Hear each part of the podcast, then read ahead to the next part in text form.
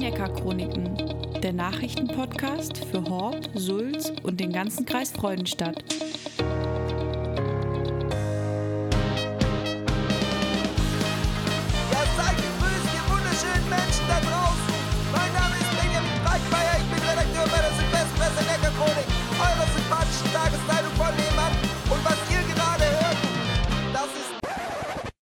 Das ist der Geruch der Toten, der Titeltrack des neuen Albums einer fantastischen Band namens Talcomania.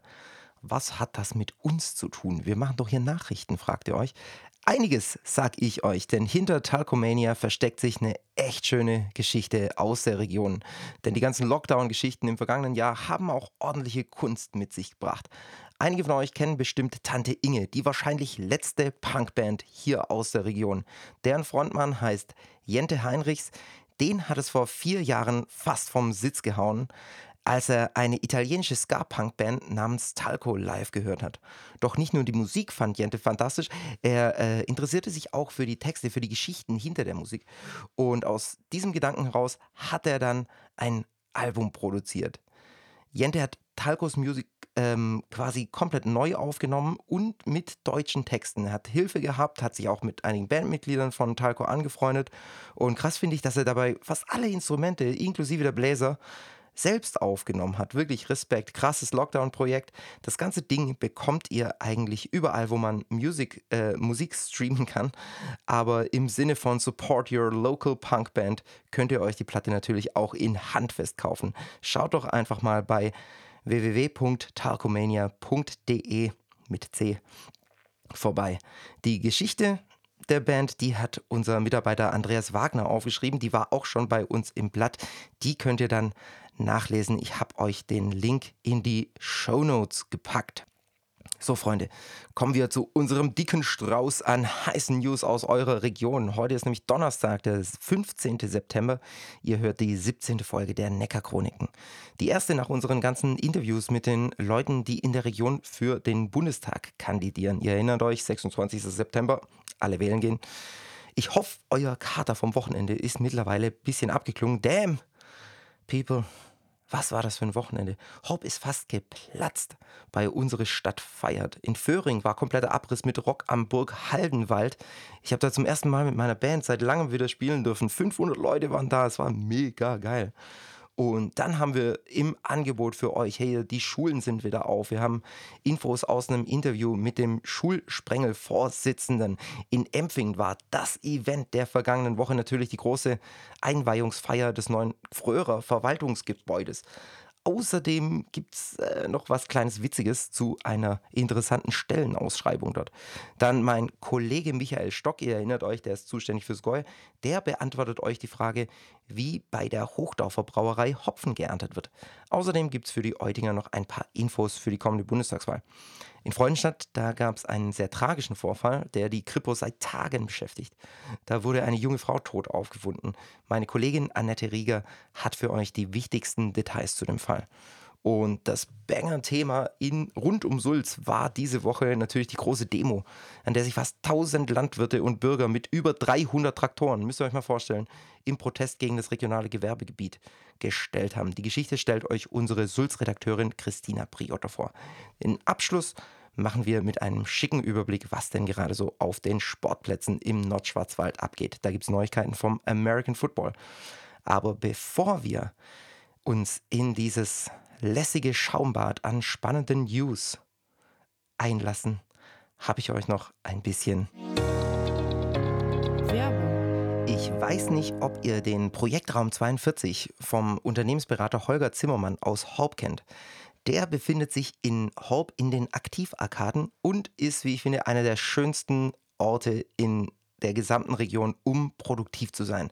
Allein oder in Teams. Der Projektraum ist nicht nur ein Coworking Space, sondern ihr habt da einfach an einem Ort die beste Atmos Arbeitsatmosphäre, die ihr euch vorstellen könnt. Ihr könnt da Ideen spinnen, ihr könnt Workshops machen, ihr könnt Veranstaltungen mit Speakern machen, egal was, es ist alles da.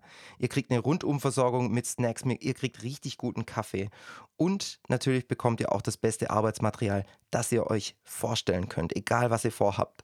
Holger hat sogar ordentliche Luftreiniger angeschafft, sogar Corona-Selbsttest hat er am Start, falls ihr welche für euer Team vor der Arbeit braucht.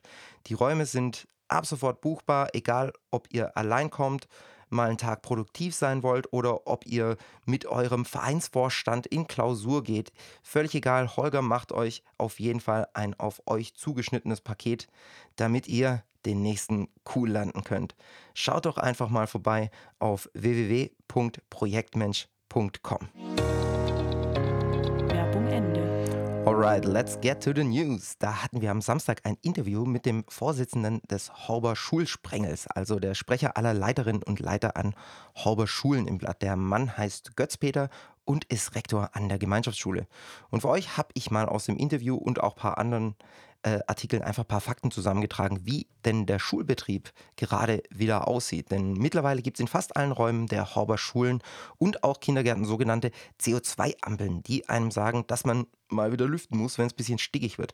Insgesamt haben wir davon jetzt 400 Stück. Ihr fragt euch, wo sind die Luftfilter? Ja, die gibt es nur in ganz wenigen Räumen. Nur für die, die sich nicht gescheit lüften lassen. Das sind äh, 15 Geräte insgesamt für Horb und das liegt daran, dass sie einfach äh, sehr teuer sind und das Land nur 50 Prozent pro Gerät übernimmt und maximal 2500 Euro. Und dafür ist das Förderprogramm einfach viel zu klein ausgelegt, um dann alle Räume mit solchen Dingern auszustatten. Und deswegen hat man sich für diese CO2-Ampeln entschieden. Da ist Horb nicht die einzige Kommune. Wir haben uns mal ein bisschen umgehört, so wie das in anderen Kommunen aussieht. Und die meisten arbeiten wirklich auch mit diesen CO2-Ampeln. Ja, um die Maskenpflicht, da werden die Schülerinnen und Schüler auch weiterhin nicht drum rumkommen. Ihr müsst euch vorstellen, die müssen jetzt quasi überall zumindest eine äh, OP-Maske tragen. Nur beim Essen darf das Ding runter. Im und im Freien natürlich, wenn eineinhalb Meter Abstand eingehalten werden können. Sonderregelungen gibt es auch jetzt für Sport- und Musikunterricht. An den weiterführenden Schulen, was die Tests angeht, die werden zweimal wöchentlich stattfinden das sind Selbsttests unter Beaufsichtigung einer Lehrkraft. Ab Ende September dann sogar dreimal. An den Grundschulen bleibt die Regelung weiterhin bestehen, wonach die, Tech, äh, die Tests können da einfach von zu Hause mitgegeben werden und dort auch gemacht werden. Da müssen dann die Eltern quasi ein Auge drauf haben. Gut für die Schüler ist, dass sie jetzt äh, bei Veranstaltungen und in Restaurants und so weiter, wir haben jetzt quasi überall diese 3G-Regeln und so weiter, da müssen sie jetzt nur ihren Schülerausweis oder ihre Monatsbuskarte vorweisen, um dann reinzukommen. Übrigens, die ungeimpften Lehrkräfte, die müssen sich jetzt jeden Tag unter Aufsicht testen lassen. So kleiner Nachtrag noch zu unserem Festwochenende in Horb. Ich rate euch einfach mal auf neckar-chronik.de vorbeizuschauen. Da haben wir nämlich eine äh, wirklich schicke Bildergalerie zusammengebastelt, wo alle Eindrücke eigentlich sehr schön einzusehen sind. Ich habe es euch natürlich auch wieder in die Show Notes gepackt. Jetzt kommen wir aber erstmal zu einer anderen dicken Party, zu einer Party in Empfing. Da war nämlich äh, so ein richtiger High Society Event am Start. Am vergangenen Freitagabend wurde nämlich das neue Verwaltungsgebäude der Firma Gfrörer eröffnet. Früher kennt ihr bestimmt alle, die betreiben diesen riesigen Steinbruch zwischen Empfingen und Fischingen. Und am Freitagabend, das war echt wie so ein, wie so ein Volksfest. So riesiges Festzelt, Süßigkeitenstand, Pipapo, Musik, Kultur, bla bla bla. Und was ich besonders cool fand, war einer der berühmtesten Künstler unserer Region, Norbert Stockhus aus Sulzglatt, hat den Gfrörers ein riesiges Gemälde gemacht. 1,8 auf 2,2 Meter groß, wo er in seinem, ihr, vielleicht kennen einige von euch diesen, diesen fantastischen Style, da hat er diesen Steinbruch eingefangen von den Kröros. Und äh, das Gemälde ist wirklich super cool, müsst ihr euch online mal angucken. Im Artikel haben wir es äh, groß drin. Das Gebäude selbst könnt ihr nicht übersehen, das steht am Empfinger Ortseingang, wenn ihr aus Petra oder Horb kommt. Und da werden in Zukunft bis zu 75 Leute arbeiten können. Kleiner Promi-Faktor gab es auch. The One and Only äh, the, the one and only English-speaking genius, unser Ex-Ministerpräsident von Baden-Württemberg, Günther Oettinger, hat da die Festrede gehalten. Aus Empfing habe ich ja noch gesagt, was kleines Witziges. Mal wieder, wenn es um was kleines Witziges geht, aus Empfingen. Wer ist wohl beteiligt? Natürlich, Bürgermeister Ferdinand Truffi Truffner hat mal wieder ein Ding rausgehauen. Die suchen nämlich gerade jemanden, der die äh, Kämmerei von Empfingen übernimmt, also jemand, der sich um die Gemeindekohle kümmert. Und jetzt steht original im Staatsanzeiger, da wird die Anzeige quasi ausgeschrieben, der folgende Text. Für unsere schuldenfreie Gemeinde mit etwas Geld auf der Seite suchen wir, wenn möglich, bis zum 1. Januar 2022 eine Krötenbändigerin oder einen Krötenbändiger in Vollzeit und mit Gespür für, ihr habt's erraten, Kröten. Fand ich ein bisschen witzig. Aber jetzt gehen wir erstmal rüber zu unseren Freunden aus dem Gäu, aus Eutingen und drumherum, denn für die ist nämlich unser Redakteur Michael Stock zuständig. Und der war draußen an der Front und hat sich mal bei der Hochdorfer Brauerei umgesehen und dort eine außergewöhnliche Ernte begleitet. Ihr dürft gespannt sein, was der Michael euch denn so zu erzählen hat. Ein Hinweisschild braucht es nicht. Wer durch Hochdorf fährt, der kann den Hopfengarten gar nicht übersehen. Neben der Hauptkreuzung steht er, stehen Sie, tausende von Ranken, sanft schaukeln sie im Wind. Bis zu acht Meter werden sie hoch, bis zu 30 Zentimeter pro Nacht können sie wachsen. Ein dankbares Gewächs sei der Hopfen, das sagte mir diese Woche Jörg Peter Piel. Er ist Hopfenbauer bei der Kronbrauerei Hochdorf. Und wie jedes Jahr im Spätsommer war es auch diesmal wieder soweit. Die Hopfenernte stand an. In genau diesem Hopfengarten wurden über rund eine Woche die Hopfenranken von der Leine gerissen. Die fallen dann auf einen Anhänger und werden zum Möhringer Hof gefahren, keine 300 Meter entfernt. Und dort angekommen liegt der Duft dieses grünen Goldes wie eine Wolke über dem Hof. Nimmt man sich mal eine Hopfendolde und zerreibt sie zwischen den Fingern, riecht sie wohltuend frisch und feinwürzig. Hier im Hof also werden die Hopfenranken in eine Maschine eingehängt und die schüttelt und trennt die Dolde vom Laub. Über mehrere Förderbänder wird die Hopfendolde sortiert und selektiert. Dann geht es zum Trocknen mit Heißluft in die Brauerei eigene Darre. Der Prozess dort dauert etwa dreieinhalb bis vier Stunden, sagt Pielen. Danach wird der Hopfen in Säcke gepresst und in ein Pelletierwerk am Bodensee gefahren. Anschließend wird der getrocknete Naturhopfen vakuumverpackt und kühl gelagert, damit er sein Aroma und die Qualität behält. Etwa zwei Tonnen, sagt Pielen, kommen jedes Jahr zusammen. Aber der Kronbrauerei reicht das nicht. Bislang muss sie immer noch Hopfen von auswärts zukaufen, um den Bedarf zu decken. Bis 2023 möchte sie aber all ihre Biere zu 100% aus eigenem Anbau brauen können. Deswegen wird der Hopfengarten jetzt erweitert, von einem Hektar auf gut 1,5 Hektar. Die Brauerei ist überzeugt, die Kunden setzen auf Regionalität und Nachhaltigkeit. Und ich muss sagen, der Duft, den der Hopfen dort versprüht, der macht schon Lust auf ein frisch gezapftes Bier. Ja, danke schön, Michael. Das hast du sehr schön gesagt. Äh, da wir unsere heutigen Hörerinnen und Hörer in den letzten Wochen ja im Podcast so ein bisschen vernachlässigt haben, hat euch Michael gleich noch ein kleines, äh, ein kleines Servicestück zusammengebastelt. Es geht um die kommende Bundestagswahl. Michael, was gibt es denn da zu wissen? Rund 4300 Eutinger Bürgerinnen und Bürger sind am 26. September aufgerufen, ihre Stimme abzugeben.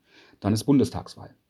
Eine starke Nachfrage herrscht nach Briefwahlunterlagen. Das sagte mir jetzt Claudia Belz, Mitarbeiterin am Eutinger Rathaus. Bis zum 14. September lagen schon 1542 Briefwahlanträge vor. Wer trotzdem wie gewohnt den Gang zur Urne vornehmen will, kann das natürlich in einem Wahllokal tun. Der Wähler gibt dann seine Stimmzettel in einem Wahlraum des Wahlbezirks ab, in dessen Wählerverzeichnis er eingetragen ist. In Eutingen gibt es davon fünf Wahllokale, denn die Gemeinde ist dabei in fünf Wahlbezirke eingeteilt. Gewählt wird in Eutingen Süd im Rathaus, in Eutingen Nord im Medienraum des Bürgerzentrums, in Göttelfingen in der Korntalhalle, in Rohrdorf im Mehrzweckraum des Kindergartens und in Weitingen im Josefsaal des Begegnungshauses. Die einzige Änderung wurde dabei in Göttelfingen vorgenommen, wo jetzt in der Korntalhalle gewählt wird und nicht wie zuvor im alten Schulhaus. Am Abend, wenn die Gemeinde das Okay vom Kreiswahlamt erhalten hat, werden die Ergebnisse dann auf der Gemeinde-Homepage dargestellt eine Vorortpräsentation, etwa im Rathaus, wird es nicht geben, wie mir Claudia Belz mitteilte. Ja, wir gehen rüber nach Freudenstadt. Da wurde in der vergangenen Woche eine tote Person aufgefunden, die der Polizei bis heute noch Rätsel aufgibt. Die Details hat für euch meine Kollegin Annette Maria Rieger zusammengetragen. Annette, was war denn da los und was wissen wir bis jetzt? Hallo Benjamin. Ja, es gibt hier den Fall einer jungen Frau, die vergangenen Samstag von Pilzsammlern tot gefunden wurde, die tot im Wald lag und zwar auf Höhe einer Parkbucht ungefähr 800 Meter vor Kniebiss. Das ist äh, an der Bundesstraße, die von Freudenstadt nach Straßburg führt. Die Frau war mindestens 20 Jahre alt, so viel lässt sich seitens der Polizei sagen. Sie war zwischen 1,60 und 1,65 Meter groß. Sie trug mittellanges braunes Haar. Wie und ob sie begleitet war, lässt sich aus ermittlungstaktischen Gründen derzeit nichts sagen. Die Polizei sucht ganz dringend nach Zeugen, nach Hinweisen.